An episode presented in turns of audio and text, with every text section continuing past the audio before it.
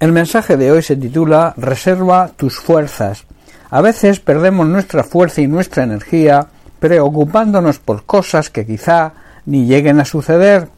Pablo en Filipenses capítulo 4 versículos 6 al 8 nos dice Por nada estéis afanosos, sino sean conocidas vuestras peticiones delante de Dios en toda oración y ruego, y con acción de gracias, y la paz de Dios que sobrepasa todo entendimiento, guardará vuestros corazones y vuestros pensamientos en Cristo Jesús.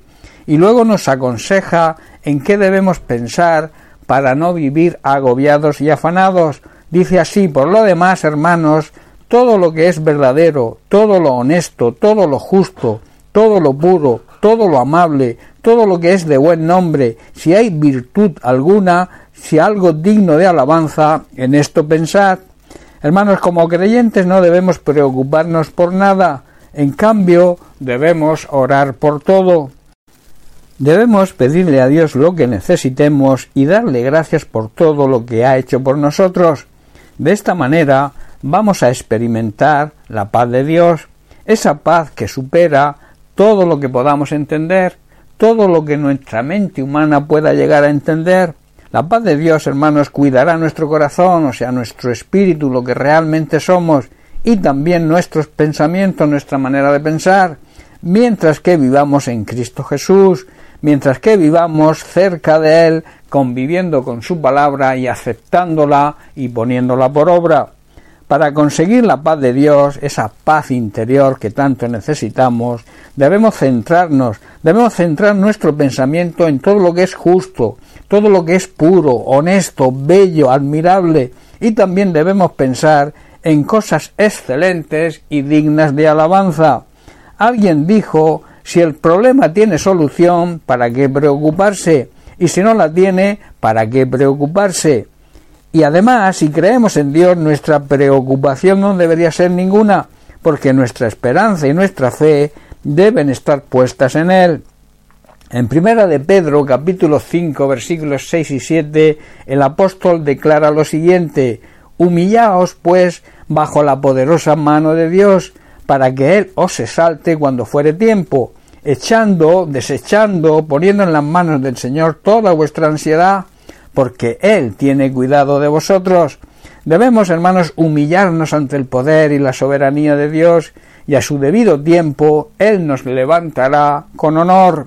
Poner todas nuestras preocupaciones, todas nuestras ansiedades en las manos de Dios, y Él cuidará de nosotros. Hermanos, esto es un llamado a depositar toda nuestra ansiedad sobre el Señor. Su promesa es que cuidará de nosotros esto nos traerá descanso y paz interior. Cierto hombre olvidó su maleta en el avión.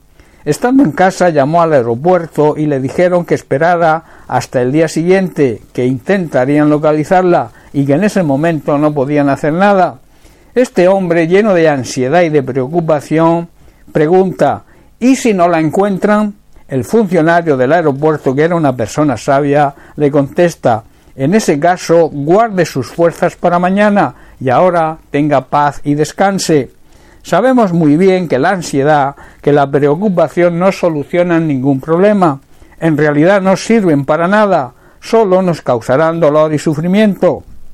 La tendencia del ser humano es pasarse horas y horas analizando el problema, intentando una solución. No nos damos cuenta que muchos problemas se solucionan con tan solo dejar pasar el tiempo. La palabra afán viene de una palabra griega que significa preocuparse demasiado por lo que no se tiene. A veces el problema suele ser que andamos ansiosos y preocupados por lo que no tenemos y no valoramos y disfrutamos lo que tenemos, aquello que Dios nos permite que tengamos. Lo que Pablo y Pedro nos aconsejan es que debemos ser agradecidos con Dios por lo que nos permite que tengamos, esto nos traerá el descanso y la paz interior que necesitamos. Jesús también nos aconseja lo mismo, y leemos en Mateo capítulo 6, verso 34, Así que no se angustien por el día de mañana, porque el día de mañana traerá su propia preocupación. Basta cada día su propio mal, su propio afán. Da igual el problema que tengas, quizás problemas en el matrimonio, problemas con los hijos o la familia, problemas laborales o económicos, o quizá tengas un problema de salud. En el Salmo 37, versículo 5, David nos aconseja lo siguiente, entrega al Señor todo lo que haces, confía en Él y Él te ayudará. Sea lo que sea, sea el problema que tengas, ponlo en las manos de Dios y luego pídele que te ayude. Ten confianza en Él, te ayudará a superarlo todo. Y recuerda lo que hoy quizás no veas que tenga solución, mañana seguro puede que la tenga. Solo necesitas tener confianza en el Señor, esperar a que se cumpla su tiempo y entonces Él pueda actuar. Descansa en el Señor y deja de preocuparte y de agobiarte.